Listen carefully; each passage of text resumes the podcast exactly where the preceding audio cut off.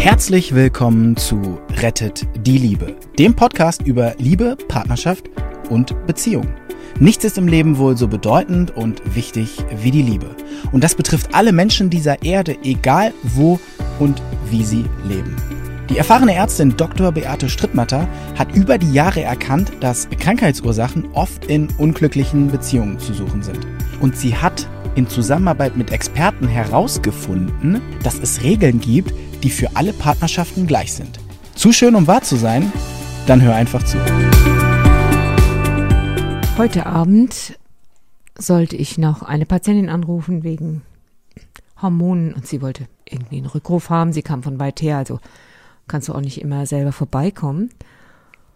Und äh, ich wusste, dass sie ein richtiges Problem hatte. Die waren nämlich zusammen, zu zweit bei mir gewesen.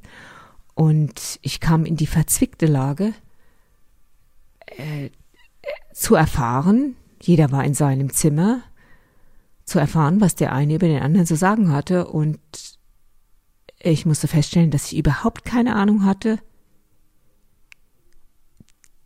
dass die überhaupt keine Ahnung hatten, wie weit die voneinander entfernt waren und wie wenig die überhaupt wussten, was der Partner über die dachte. Also mir wurde teilweise schon unheimlich, weil ich meine, ich habe Schweigepflicht, ähm, gleichzeitig will ich nicht Partei ergreifen. Ähm, und erst schwärmt sie mir vor von der Beziehung und dann äh, komme ich zu ihm und er äh, ist kurz davor, alles zu beenden und ähm, ich frage ihn, warum, und dann sagt er, ja, das geht gar nicht. Die hat zu mir gesagt, ich wäre ein, ein, ein Mama-Bübchen, nur weil ich meine Mutter einmal in der Woche besuche. Äh, okay, hinterher hat sich im Gespräch mit ihr herausgestellt, dass er die nicht nur einmal in der Woche besucht, sondern dass er ähm, auch vier oder fünf Stunden dort verbringt, um Rasen zu mähen und zu reparieren. Und ähm, sie hatte schon mal vorgeschlagen, man könnte doch jemanden einstellen, der den Rasen mäht. Und dann ist seine Antwort, äh, das sind zwei Schwaben, ist seine Antwort, äh, nee, da finden wir eh keinen. Ähm, und er erzählt mir, ich habe ihn dann Beispiele gebeten, was ihn so nervt, und er erzählt mir was, was ich gut nachvollziehen konnte. Er sagt, ja, ich frage sie, ob sie jetzt Surfunterricht haben will von mir. Und sie antwortet überhaupt nicht. Ja, dann halt eben nicht. Und sie schwärmt aber davon, dass er ja ihr Surflehrer ist und dass das ganz toll ist und dass sie bei ihm so viel lernt, aber sie hat keine Ahnung, wie sie ihn kränkt mit ihrem Verhalten. Okay, was noch? Er soll mir noch ein Beispiel erzählen. Dann sagt er, ja, wissen Sie, wir waren da im Flugzeug und ähm, also mit anderen Worten schon ein bisschen her, wo man noch reisen konnte. Und äh, da kam, er sagte, da kamen die Getränke vorbei und sie schlief. Und äh, naja, dann habe ich mir gedacht, sagt er, wenn ich das, den offenen Becher Wasser da jetzt stehen lasse und wir schlafen beide, dann fällt er ja um. Da ist ja schon was dran, ne? Und dann, wir haben ja noch eine Flasche Wasser dabei und außerdem, wenn sie aufwacht, kann man ja immer noch was nachbestellen. Äh, und was dann passiert ist, das erkennt ihr wahrscheinlich jetzt gleich. Alter Button, alter Knopf. Sie wacht auf, das ist das, was er mir erzählt, holt einmal tief Luft und schreit ihn an. Immer wäre er so egoistisch und würde nicht auf seine Umgebung schauen und überhaupt sie sei ihm egal und ob sie Durst hätte oder nicht, das wäre ihm egal. Sie machte also im Flugzeug eine Riesenszene und er sagt, wenn ich gekonnt hätte, wäre ich ausgestiegen. Tja, heute Abend habe ich mit ihr gesprochen und dann sah das irgendwie schon mal ganz anders aus. Da sagt sie, ich habe mal ein paar Minuten die Augen zugedrückt, also sie schlief nicht. Und er hätte ja nachforschen können, ob ich wirklich schlafe. Da kann man ja jemand zart anfassen. Äh, und es gab außerdem Essen. Ich habe auf das Essen gewartet und hatte ein wenig die Augen zu. So, und dann ist das Essen an uns vorbeigefahren. Äh, er hatte sein Essen, er hat schon gegessen und ich hatte nichts. Hm, die Schilderung, die hört sich irgendwie anders an, oder? Ich, ich glaube, ich würde mich auch ärgern, wenn mein Partner so ohne überhaupt mal den Versuch zu machen, bei mir anzuklopfen, hier, hör mal, willst du essen? Es gibt ja jetzt nicht dreimal Essen auf so einem Flug. Ähm, willst du vielleicht aufwachen oder möchtest du weiter schlafen? Das hätte ich jetzt von meinem Partner so erwartet, aber er hat es eben nicht gemacht. Und er erzählt es mir auch anders, aber immerhin erzählt er mir davon, weil das hat ihm einfach so viel ausgemacht.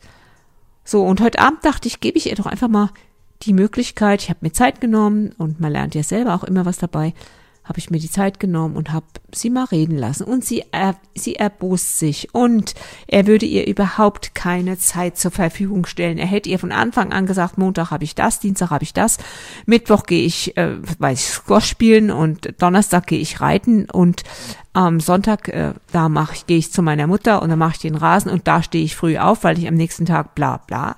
Also er hat seinen Plan und er, er wollte gar nichts ändern für sie. Also Sie haben zusammen gewohnt und dann habe ich sie auch gefragt, sind Sie sicher, dass er mit Ihnen zusammen sein wollte? Weil offenbar haben Sie in seinem Leben ja eigentlich nicht wirklich einen extra Platz. Und dann sagt sie, ja, genau, das ist das, ich habe keinen extra Platz und ähm, wir kommen dauernd, dauernd, dauernd in Streit. Alles, alles, alles und ich reg mich jeden Tag dreimal auf. Und ich habe schon überlegt, ob ich weggehen soll. Ich sagte, so, an der, in der Position sind ja viele, das wollen wir uns doch jetzt mal näher anschauen. Sagen Sie mir doch mal, das habe ich zu ihr gesagt, sagen Sie mir doch mal da so, was, was kränkt Sie am meisten? Oder nein, ich habe sogar anders gefragt. Ich habe gefragt, wissen Sie, dass Paare in Beziehungen reingehen, ohne es zu wissen, damit die Seele heilen kann? Was bedeutet heilen? Ich hatte das lange nicht verstanden. Heilen bedeutet, dass du andere Erfahrungen machen darfst, dass du zum Beispiel gehört wirst, wo du zu Hause nicht gehört wurdest, oder dass der andere für dich pünktlich ist, wo er, wo du zu Hause einfach vernachlässigt wurdest, was das angeht, oder jemand hat dich dauernd vergessen, vielleicht hat Papa dich nicht von der Schule abgeholt. Und ähm, Mama hatte auch keine Zeit für dich und jetzt wünsche dir sehnlichst, dass diese schlimmen Erfahrungen von früher, dass sie jetzt anders gemacht werden. Die neue Verliebtheit, die erscheint einem sowieso als das Paradies und man sieht am Anfang sowieso nur rosa Wolken und das ideale Zusammensein, was es auch durchaus sein könnte. Nicht vergessen, in der Verliebtheit projiziert man selbstverständlich auf den Partner nur das Beste, man nimmt auch das Beste von ihm an, man ist auch nur bereit, das Beste an ihm zu sehen. Also diese drei Punkte könnte man ab und zu mal so, wie so Beziehungsferien, Streitferien, könnte man die nochmal aufgreifen, diese drei Punkte. Also du siehst am anderen nur das Beste, du nimmst nur das Beste an und du zeigst auch von dir nur das Beste und du vertraust ihm völlig. Das sind also die Dinge, die man mal aufgreifen könnte. Deshalb wird es nicht schlechter, als es sonst auch ist, falls es schlecht ist. Und dann kommen wir zusammen drauf, dass das, was sie heilen würde, welche heilende Impulse sie gerne hätte, wäre, dass ihr mal jemand zuhört, wirklich zuhört und dass er sich auch merkt, was sie braucht. Und dass sie ihm in dieser Weise wichtig ist und dass sie merkt, ja, ich bin also ein bevorzugter Mensch für ihn. Und dazu passt auch das Beispiel mit der Ananas, was sie mir gegeben hat. Also, er, sie sagt, halt dich fest, was du jetzt hörst. Das glaubst du nicht, wenn du in der Beziehung bist. Ähm, er kauft ein, samstags, Achtung, jetzt kommt's, nur für sich. Er kauft nur für sich ein. Okay, das heißt ja, ich bin hier und was du machst, das, ja, das interessiert mich nicht. Wie auch immer, wenn sie einkauft, kauft sie für beide ein und sie isst keine Ananas. Und sie kauft ihm eine Ananas, weil sie weiß, eine Bio-Ananas, weil sie weiß, dass er die gern isst. Nach einer Woche liegt die Ananas verschrumpelt im Kühlschrank. Und sie fragt ihn, wolltest du die nicht essen? Und sie hat ihm noch gesagt, die ist für dich. Wolltest du die nicht essen? Und dann sagt er, ach so, ich dachte, die hättest du dir gekauft. Da wurde die, da hat die geheult, weil, Nummer eins, sie hatte ihm gesagt, die ist für dich. Nummer zwei, sie isst keine Ananas und das weiß er. Und dann sagt sie zu ihm, hast du jemals gesehen, dass ich Ananas esse? Und habe ich mir jemals eine Ananas gekauft? Also sie nimmt das sofort persönlich. Bei ihr werden alte Knöpfe gedrückt. Da ist das Kind, was von den Eltern nicht gesehen wird. Und du musst irgendwo gesehen werden, um dein Außen und Innen unterscheiden zu können, um deine Grenzen zu finden, um deinen Platz zu haben. Wenn du nicht gesehen wirst, dann, ja, das ist, dann kommst du nicht so auf der Erde an. Man hat ja diese schrecklichen Versuche gemacht in einer ganz schrecklichen Zeit, wo man Kinder hat wickeln lassen, versorgen lassen von, von Schwestern, aber die durften nicht mit den Kindern lachen und nicht mit den Kindern sprechen. Die sind allesamt gestorben, diese Babys. Also wir brauchen das. Wir brauchen die Anbindung. Wir brauchen ein Gegenüber, was uns sieht, sonst kann ich auch in die Bahnhofskneipe gehen und kann da jeden Abend äh, jemand anders treffen. Also ich meine, ja, genauso belanglos. Das wäre also der Impuls, der sie wirklich, wirklich heilen würde, dass sie mal gesehen würde. Und dann haben wir zusammen, ich habe sie das rausfinden lassen, rausgefunden, dass sie sich ausgerechnet jemanden ausgesucht hat, in den sie sich verliebt hat, nämlich ihn, der genau das überhaupt gar nicht kann. Ist das unglaublich? So, wie geht das jetzt? Wie geht das jetzt im Idealfall? Ich habe gesagt, passen Sie auf, weggehen kann man immer noch. Wir machen jetzt folgenden Plan. Wenn Sie Lust haben, machen wir das. Sie schreiben sich erstmals auf, was habe ich in der Kindheit an ermutigenden Dingen erlebt. Was war gut? Was hat mich gestärkt? Was hat mich gekränkt? Erstens, zweitens. In der Regel kommt weniger Kränkendes raus, als Gutes rauskommt.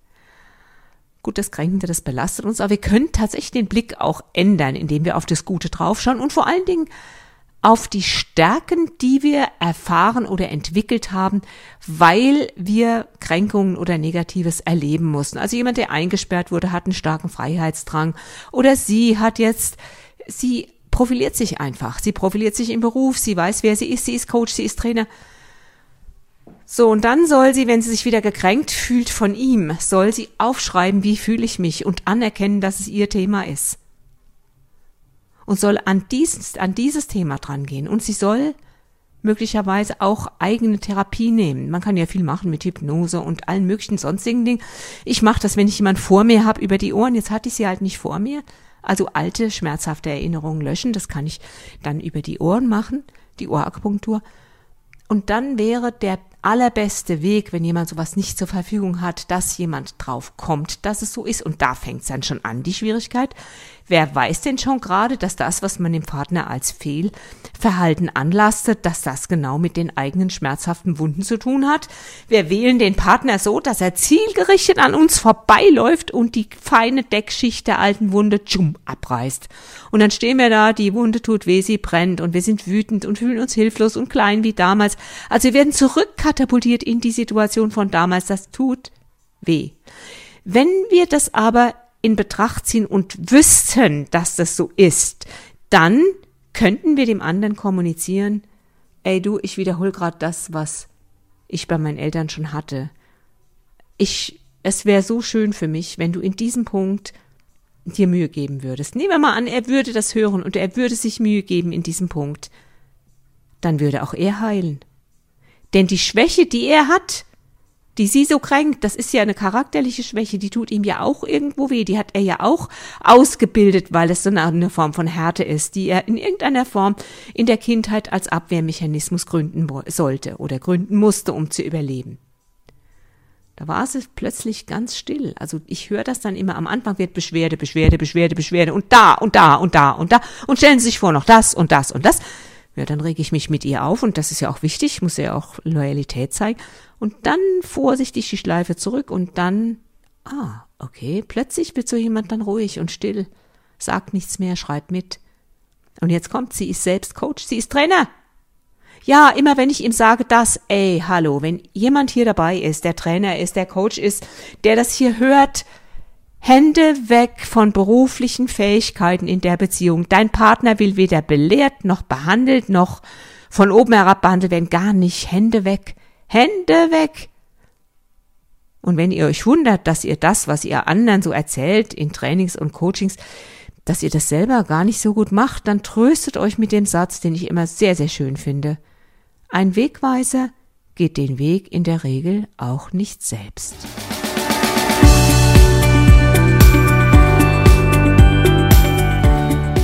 Und wie war es? Wenn es euch gefallen hat, dann abonniert gerne den Podcast. Beate Strittmatter hat auch ein Buch geschrieben, Rettet die Liebe. Dann habt ihr die Gesetze immer zur Hand. Der Link ist in den Show Notes. Macht's gut, bis zum nächsten Podcast.